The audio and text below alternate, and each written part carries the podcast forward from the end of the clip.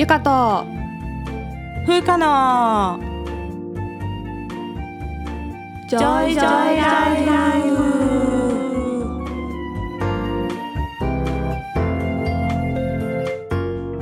この番組ではゆかと風花二人の女医が日々の暮らしや仕事にまつわる小話などざっくばらんな日常トークをお届けします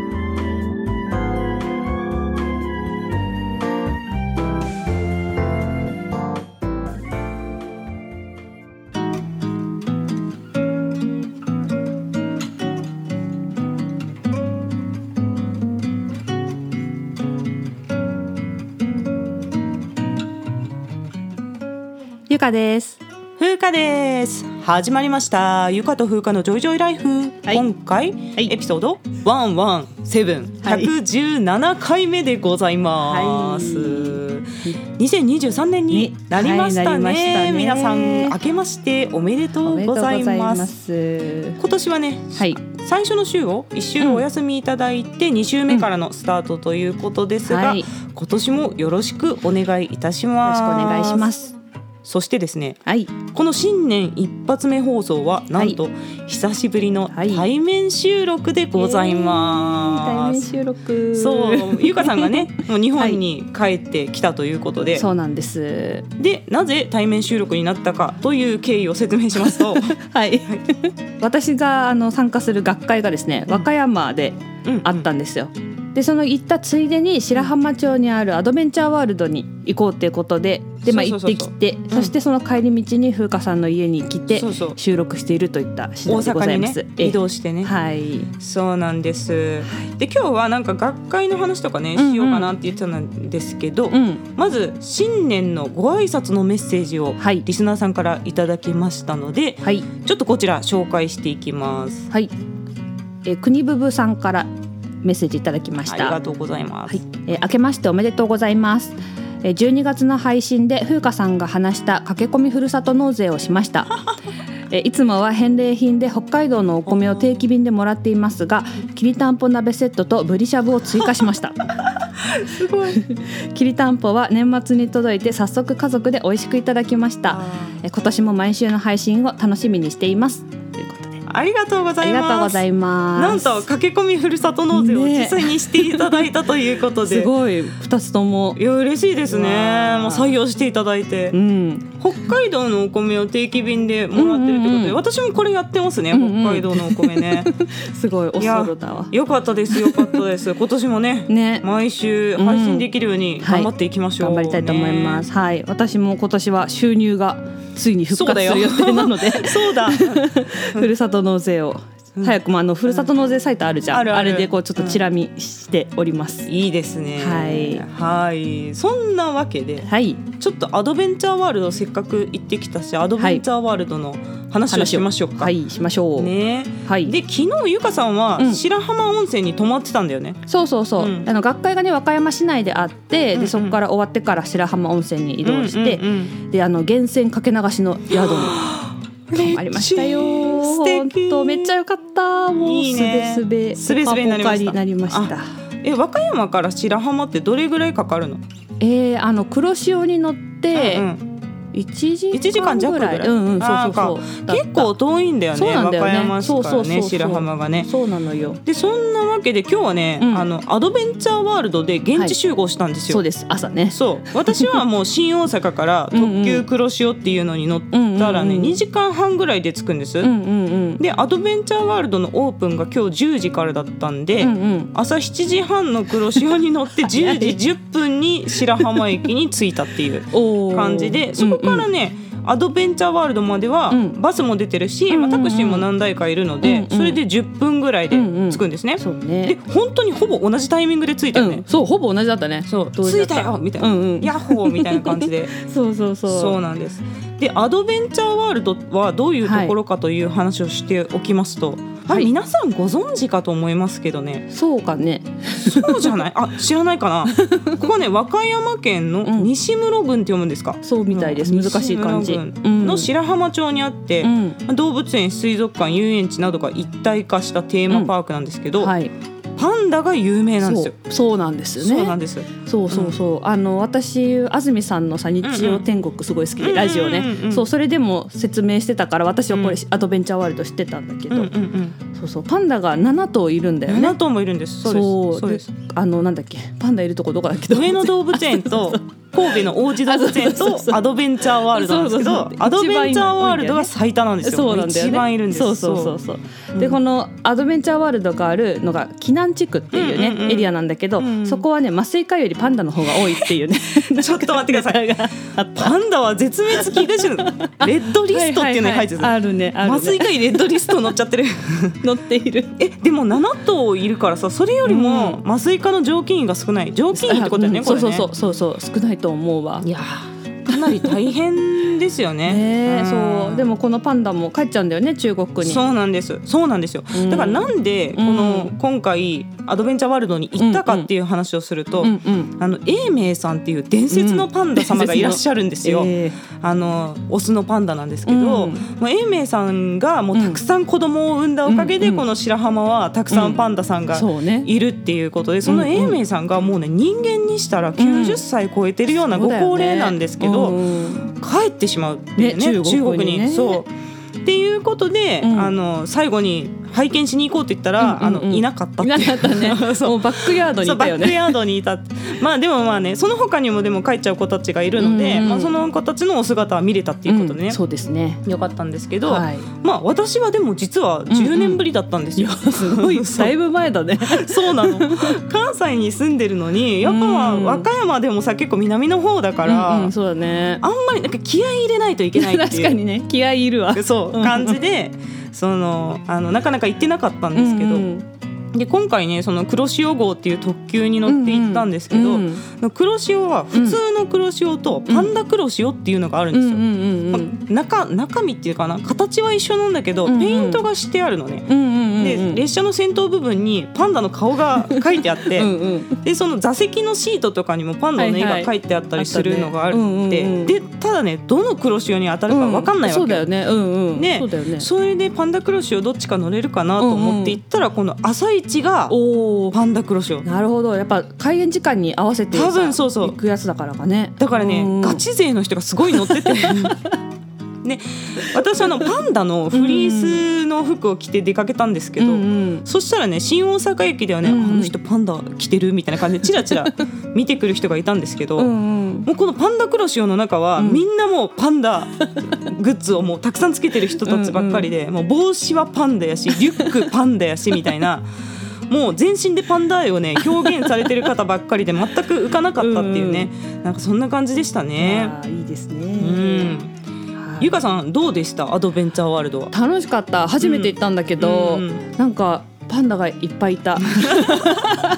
まああれだけ多くのパンダを見られる施設っていうのはないですよね。うんそうしかもだよね2箇所にいるからねそうそうそう。そうパンダがね。そうそうそう、ん。でなんかすごい思った以上に近くてびっくりした、うんうん。そうだねうんうんうん。であの外にいたあの笹を食べてるパンダさんがね、一番可愛かったなと思うんだけど。最初そうだったね。最初入って一番最初に見えたのがそのパンダさんだったよね、そうそう、であの座ってさこう木にもたれかかって、うんうん。そこからそこで笹を食べてたんだけど、食べ終わったらさこう手を伸ばしてそこから動かないで次の笹を取ってむしゃむしゃしてるっていうのがね。立ち上がって取りに行くとかじゃないんだよ。そうそうそうゴロンって言って。全部やってんのが超可愛いと思って。本当にパンダらしい動きでしたよねそう、ね、ん。あともうねほとんどさ寝てる子が多かったじゃん、ね。その寝姿もなんかもううん。デローンってなってさ、お餅みたいな 溶けてるみたいな、そうそうそう。そういうのも可愛くてなんかいろんなパンダさんの姿が見れて、面白かったなと思う。そうね、うん。うん。あとお客さんもパンダガチ勢がすごパンダガチ勢多いでしょ。そうなんですよ。あのアドベンチャーワールドのうん。店員さんとか案内の方っていうのがパンダのキャップをかぶってるんですけど、普通にお客さんもみんなパンダグッズを何か身につけてるんでね。見分けがつかないんだよね。なかったね。店員さんかなと思ったら一般の方やったりとかしてね。全身パンダグッズそうそうそうそう。缶バッジがめっちゃそうそうそうついてる人もいた。あの歴代のパンダの実写の缶バッジを全部服につけてそういうらっしゃる缶バッジだったんだ。そうそうへー方もいて。面白い。本当パンダ愛の本気度がすごかったっていうところでしたよね。うんうんあと怪獣館のペンギンもすごい良かったですそうね。そうなんですよ。これねペンギンも実は見どころでして、うんうんペンギン界最大のペンギンこうん。れでかいって意味なんですけど、うんうんうん。皇帝ペンギンさんがいらっしゃるんですよ、うんこのアドベンチャーワールドはね。うんで日本でうん。皇帝ペンギンが見られるのは、うん。今はねアドベンチャーワールドとうん。名古屋港水族館の2カ所だけ。へえ二箇所だけなんだ。そうなんです。非常にレアなんですよ。うん。そしてまあ非常にでかかったですよね見でたらかった。本当にびっくりしたで大きいペンギンっていうと、うんうん。キングペンギンがまあ一般的には有名で、うんうんうんうんこれがあの旭山動物園のペンギンの散歩で有名になったのがうんうんキングペンギンなんですけど、うんうん。それよりさらにね一段階大きいペンギンなんです。よ。ね。大きかった。でこのアドベンチャーワールドは、うん。皇帝ペンギンと同じ部屋にうんうん。キングペンギンとか、うん。ゲゲゲペンギンケープペンギンとか、そう。うんちょっとちっちゃめのペンギンとかもいるから、うん横に並ぶとね皇帝ペンギン様の圧倒的なでかさ。ね圧倒的なでかさ、そう。うん。なんかあの立ち姿もこううん。えへんみたいな感じだったよね。肯定感あったよね。肯定感あった。そう。ね皇帝ペンギン見た後にキングペンギンを見るとさすごい小さく見えたよねキング。痩せて見えた。そうそう。そう皇帝ペンギンの歩く姿もなんかね 可愛らしいっていうかなんちゅうかね。重そうだけどね。重そうそうなんかいいよこしょよこしょみたいなさ 感じで。可愛かったよね。そうですそうです。もうそんな感じで今日はね、はい。一日アドベンチャーワールドをこう楽しんできた後に、はい。また黒潮で大阪に戻ってきて、はい。今家で収録をしているという流れはい。でございました、ではそろそろ今日のテーマに行きましょうか、はい。ゆかさん。はい。では今日のテーマは？はい。今日のテーマは学会あるあるですでございます。こちらもリスナーさんからメッセージをいただきましてちょっとその質問に答えるという形ではい。今日お送りしていきますので、はい。まずリスナーさんからのメッセージお願いします。はい、読みます。えー、アミさんからいただきました。うん。えーはじめまして、数ヶ月前にお二人のポッドキャストを知り、過去のものから毎日楽しく聞かせていただいています。毎日聞いてくれてるんですか？ありがとうございます 大した質問ではないのですがお聞きしたくてメールさせていただきました。私は作業療法士として働いているのですが以前専門分野の学会に行った際皆さんスーツでえスーツでなかった私はとてつもなく浮いてしまいました。笑い。コメディカルの学会は割と私服が多いのですがドクターの学会はスーツ着用が多いんでしょうか、うん。次の学会に備えるので教えてください。なるほどなるほど。はい、学会ファッションのお話ですね、はい、これね必ずしもスーツじゃないといけないっていうルールがあるわけではないんですけど、うん。多分うん。医師はファッションに疎くて、考えるのが面倒くさくて、うん。スーツを着てる人が多いように 思います。そうね。というのはドレスコード的に絶対失礼がないじゃないですか、そうだね。スーツ着とけば。だね。うんうん、ううん。ん、だからこれ着といたら文句ないだろっていう意味で 多分着ている、うんうんうんそう、うんう。んでおしゃれな人は、うん。ブレザーにチノパンみたいな先生もいらっしゃるし、うんうんうんそうね女性もジャケットとワンピースとか、うんうんうん。柄のスカートと合わせてる人とかもいる。そうね。うん。であとはなんかもうちょっとラフな私服で行って発表する時だけスーツをトイレで着替えて着るっていうパターンの人もいます。そうね。ううんんうん。というのはね医うん。療職ってやっぱ着替えることが多くない？仕事する時。に、うんうんそうね。ユニフォームユニフォームがあったりとかして、まあ、白衣着たりとかあんまり私服でそのまま仕事するっていうことがないので、そうねおしゃれな人以外はねその何着もフォーマルファッションって持ってない、そうですね。じゃないかな、うんうん。ね多分ね。で私は学会発表の時はね、うん。うん。後期研修医の頃まではリクルートスーツ着てました、もうわかる。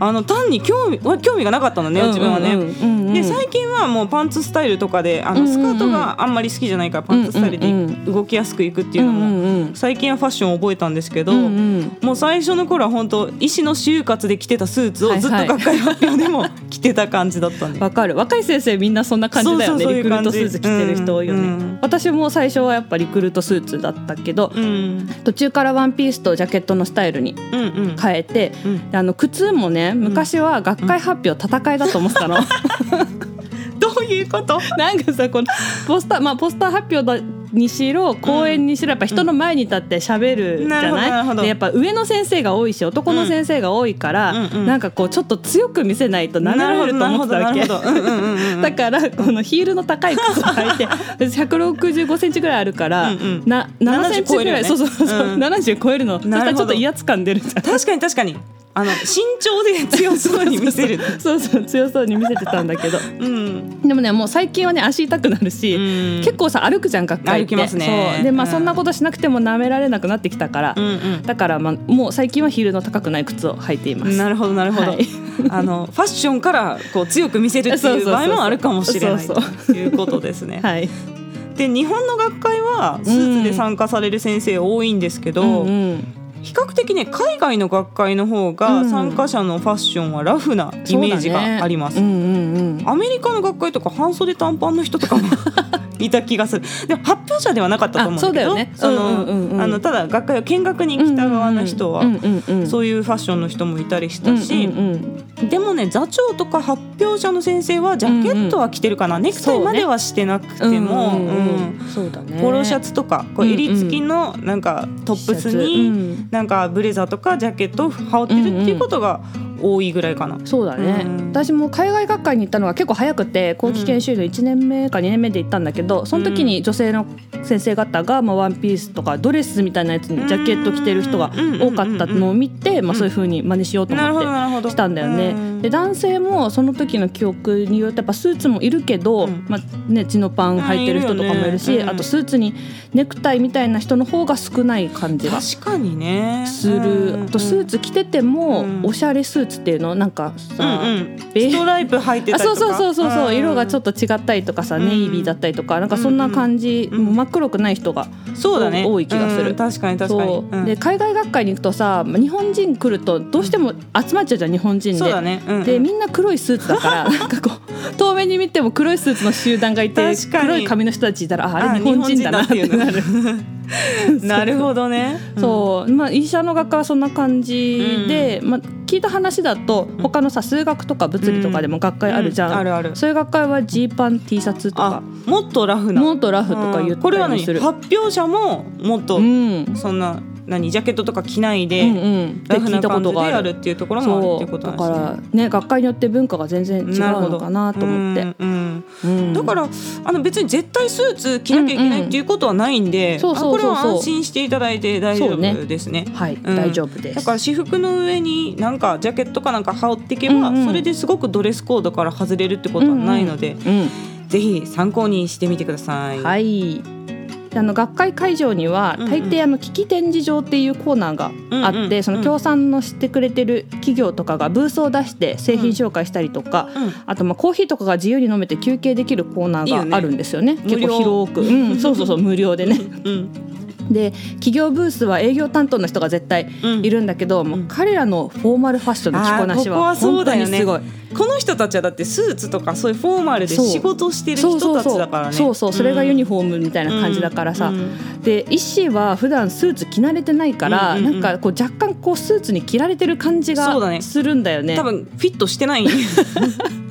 だろうね。そうね、ん。でまあいい合うやつを買いに行く暇もないんだと思うんだけど。そうだからねこう彼らは営業マンたちはちゃんとこうスーツを着ている着こなしているっていう感じがする。結構ファッション的にはあるあるの話かもしれないですはい、ね。なんかやっぱちょっとね比べちゃうとやっぱ、うん営業の人たちかっこいいなってなる。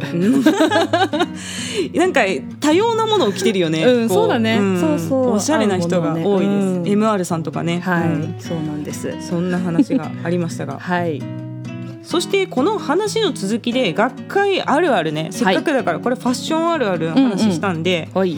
またちょっと学会あるあるエピソードをやってみましょうか。はい。うんあのそもそも学会って何なのかっていううん。話は、あの過去エピソードでどっかで話した。ちゃ最初じゃない？10あ、そ回んなに最初だっけ？そう。も うそうかそこから100回以上やってるから。そうか、うん。失礼しました、うん。あのお話ししたと思うんですけど、まあ、学術集会の略。略だよね。はい。うん。あの某宗教とは関係がありませんので、ね。うんうん。の気をつけていただいて、そうそうそうそう。学会あるある、いきましょうか、うんえー大きな学会は大都市でしかやらない。うん。で小さな学会はちょっと小さな都市だけどいいところであったりする。なるほど。これ会場がホテルだったりとかそういうこと？そうそう。あと場所的にもなんかこう、うん。いろんな観光名所が近かったりとか。あーなるほどね。でも確かにそうだな、うん。あの糖尿病学会とかすごい大きな学会なんで、うん。ね。うんうん。基本的に大都市でしかやらないうん。ですね。どこが多いの？うん。いや結構持ち回りでいろいろ行くことは行くんだけど、うんうんうん。でも東北管内だったらもう仙台とかなね。なんかそういう感じになることが多いですね、うんうんうん。北関東だったとしても東京でやるとか、麻酔科学会はね神戸と東京ばっかりなんですよ、確かに。神戸東京神戸神戸東京みたいな。いつも神戸で会ってた気がする。そう学会の飛びそうなんだよね、うん。でもまああの文なんていうんだっけ？えっ、とサブスペの学会とかだと、うんうん。ちょっと地方都市に行ったりとか確かにそうだ。あの、うん。内分泌学会はすごいいろんなところでやるんですよ。そうなんだ。そう愛媛県とかなんかうんうん地方都市でやったりするんですけど、うん糖尿病学会はもう多分ホテルの数が相当あるところじゃないとできないっていうのがあって。そうだよね。うん。わかる。うんまあやっぱ大きい学会はさ地方都市でやっちゃうと、学会会場がこうホテルがうん分散してやったりとかして、移動が結構大変じゃない？そうそうバス乗んなきゃいけないとかさ、うんうんうんあって面倒くさいから。まあ一箇所で住む方がいいのは分かる。んだけどそうね。ドーンと大きい体育館みたいなのがあるところの方がいいよね。そうそうなんかね温泉療法学会っていうのもあるらしいんだけど。あるよね これ。すごい興味あるんだけど、そう、うん。毎年温泉地で学会があるって聞いて、えー。いいなちょっと入ってみたいと思った。それは何なんですか？入れるんですか？入れる入るのは誰でも 入れると思うんだけど。入るのは自腹なのかな、うんのそうだね。学会があるあそうか。学会会場に温泉があるわけじゃないんだねこれは。あでも学会、あそうね。学会会場そのものに温泉があるわけじゃなくて、うん。温泉地でやるってことね。うん、そうそうそうそう。なるほど。でもこれは本当独特っていうか、うん。独特の文化ですよねこの学会のね。そうそうそう思います、うんまあそんな会場の話もうん。あるんですけど、うん。みんなが同じ会場に集まるので、行きの飛行機とか新幹線とかでこう上司に鉢合ったりとかするっていう。確かに若干気まずい感じになりますね なりますね。これはね。うんうんそう。私も経験あるんだけど、うんうん。まあ、北海道にいたから、うん。あのどうしても飛行機移動なわけですよ、うんうんうん。本州である時に。うん。でも本当疲れてて、うん。もうクラス J に乗っていこうと思って クラス J に乗ったのね、うんうんそしたら後から上司が入ってきて後ろのエコノミーっていうか普通の普通席に乗って「あやばい」と思って「ごめんなさい」と。いやでもクラス J ぐらいいいでしょ、あねえ。でもさクラス J 人気だからこれゆかさんで埋まった可能性あるよね。ある。常識取れなかった可能性ある。多分資金的に乗れないってことは絶対ないからないからねなるほど。そうん。ちょっと気まずかったなっていううんうん記憶。うん。あとはね最近はないかもしれないけど、うんうん。あのポスター発表の時さポスターね 持ってくじゃんこうこううん。筒、そう。これね分かる人にしか分かんないかもしれないんだけど、うんうんでっかいんだよねポスターあれ。何メートルぐらいある？あ 60×90 だっけ、うん。なんかとい100 90×180 だっけ？忘れちゃった。うん100そうそうなんかでっかいポスターなんだよね、うんうん今は電子ポスターが増えたかもしれないけど、うんうんそれ自分のとこでうん。印刷ししててそうそうそう丸めて持ってくんだけど、うん。筒を見るとさああの人学会行くんだなって思ってさ、そうそうそうそうなんだよね で筒の人はさ紙なんだよね、う。ん印刷してんのが。そうそうそう。そうでもうちょっと資金があると不織布に印刷できる、うんそうそうそうそう。不織布はね折っても大丈夫なの。ぐちゃぐちゃにならないから あの荷物に入れられるんですけど。そうそうそあ紙ポスターだなっていうのが分かるっていうのはありまうしたよね。ねで大抵若い先生じゃん、そうそうそうそう、ね、だからもう頑張れと。頑張れと そうだね。そんなこともあったりしますね、うんあとはえ学会会場の近くのホテルが取れない。うん、取れないし高い。それそれです。もうさあるって分かってるから上がるんだよねこれ。ね。価格の価ね格が上がるし、まあ、そう。競争率もやっぱどうしても上がってしまうよね学会会場の近くだとね。ね、そうそうそうでこれさ今気づいたけど、ん一般企業の人はさ普通会社が出してくれるよねきっと。あそう。うんそうだと思う。だけど私たち補助さ、上限決まってたりとか全部は出してくれないじゃん。で発表があってもこの自分らの研究費から旅費を出すみたいなね。そうそうそうそうでこれ福利厚生がいい病院だと、うんうんうん。あの見学っていうかその勉強しに行くのだけでも出してくれたりとかする病院もある。わあいいなで研修医だとあ OK とーとかあるね。ある。あるある、うんだからこれ意外とあの就職する時の、うんうん。あのそうだね。条件として確認した方がいいところで、結構遠かったらバカにならないよね。本当に。そう、ん。しかもた学会参加費、ねうん。建て替えなきゃいけなかったりもすうん、るじゃ、そうんそうそうそうそう本当。本当飛行機で行ってたらもう10万円とかうん。に1回でかかることもあるので、そうなんだよね。ぜひ学会費を出してくれる病院に勤めることをおすおすめします。そう。でね前に嵐のコンサートとうん。エグザイルのライブが同時に時があったらしくて。これはやばいですよ。そう。でそこで同じ地域で開催を予定してた学会があるらしいんですけどうん。ホテルがなさすぎるっていうことで延期になったことがあだって何万。人とか動員するグループが2つもやったらそうそうそうそれはもう。ホテルもだし移動手段もねきっそうそうとそうそう。全国から来るじゃんファンのそう人がなのよ。で学会なんてそう数千人でしょ。そのすごい大きいやつだってね。それは確かに、うん、そうね。だから人気のある人のうん、人気のあるアーティストのライブとか被ると本当に大変で。あー確、かにね前乗りする人たちとかもいたらかぶってくるもんね。そうそううそう大変、なるほど、ん。うんうんうんえー最後は、い。えー素人質問で恐縮ですが あとは、えー聞き逃したかもしれませんがというあの謎のマイルド表現。質質疑応答の前の。そうそうなんですよ。これだから発表が終わった後に質疑応答の時間っていうのがあって、うんでそれで入って手を挙げて当てられた人が出てきて「うん。うんあの素人質問で恐縮ですが」って言われたら うわやべえやつ来たって思うよ。ねもうだって見た目的に絶対素人じゃないじゃん素人じゃないの。でこれ言う人は大抵クロートなんですよ。そうそうねなんか私前その分野の教授がね素人質問で恐縮ですかとか言ってる、えー。この人超性格悪いなと思ったんだけど。もうそうなんです。もう本当にね。ね、うん。そう。ありますよね。ね。うんで聞き逃したかもしれませんがとかもさ、うんうん。聞いてるんだよね、うんうんうんで言ってないっていうのは分かった上で聞き逃したかもしれませんが絶対言ってるでしょもうこれ。もうさそれ聞き逃したかもしれませんがだったら集中して聞いてください もう言いたくならないこっちは。なるなる。聞いといてよって聞いと思うよね。いてください。まあでもこれは大抵言ってないんですよ。聞き逃してるそうかもしれないそう。そうそう言ってないんだよね。ねまあこういうも面倒くさい質疑応答がありますよね。あります。まあだからこれ若い先生学会で、うん。あの言われたら来たって思って。あれちょいちょいライフで言ってたやつだ。っていうね。うん。対面学会も復活してきたからねまたこういう人が出てくるかもしれないうん。出てくると思いまね。すけど、うん、もうあのだからあんまり言わない方がいいと思うけどね、これね若い人にね。もうね、うん。素直に質問してくれよって。普通に質問すればいいもん、ね。だから本当クロート質問で恐縮ですがだったらいいと思うんですよ。難しいこと聞くんだったら。それは恐縮してほしいからね。確かにね。素人質問するのに別に恐縮する必要ないのにさ、ね。素人だからこそ素人だったからこ質そ堂々と聞けばいいじゃんそうそう。ね、いやもうそういう そんなあるあるの話がありましたね、はい。まあ、学会の話もいろいろ面白いねこれね、うんそうだね。面白かった。えーそんなわけで。では最後、はい。質問コーナーに行きましょう。はい。これね去年いただいていた質問なんですよね、はい。であのちょっと遅くなっちゃったんですけれども、ままたこの質問に最後答えて終わりたいと思います。はいあの質問ねいただいたんですけどちょっとメッセージに個人情報的っていうかねあのうん。個人的なことが結構含まれてたので、そこの部分だけちょっとはしょってはい。ご紹介したいと思いおます。願いします。えーお名前ハルスイストさんから。ハルスイストさん。は はい、えーメッセージ読みます。い、はい、えーゆかさん、ふうかさん、えーカンバラを聞こうからこの番組があることを知ってこちらの方も聞くようになりました。ありがとうございます。もうカンバラにメッセージをくださる常連さんなんですよ、そうだよね。私もよく聞く。そうでしょ。あのカンバラをねあの聞いてくださる方はご存知だと思いますけど、すごいね、い、い曲をリクエストしてくださる方ですね、はい、はい。えー医学的な質問をしてもいいということであれば聞きたいことがあります。はい。えーよく抗生剤を入れすぎると耐性菌ができていよいよ抗生剤が効かなくなると言われますが実際のところこれはどうなんでしょうか、うん以前から疑問に思ってました。知りたいと思っています。よろしくお願いします。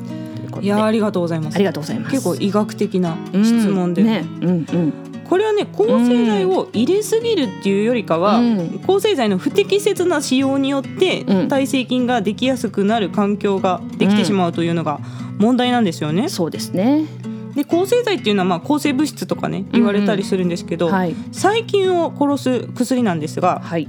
まあ、どの細菌にはどの抗生剤が有効かっていうのが分類されてるんだよね、うん。ある程度ね。はいで耐性菌っていうのはどういう菌かっていうと、うん。抗生剤がある環境下でも生き残る能力を獲得してしまった菌のことなのね。そうそうそう、うん、だから抗生剤のこう量が足りなかったり期間が短かったりとかすると、そういう菌が生き残って増えちゃうから、そうそうそう。だからしっかりこう一定期間ちゃんと投与しなきゃいけないとか、うんうん。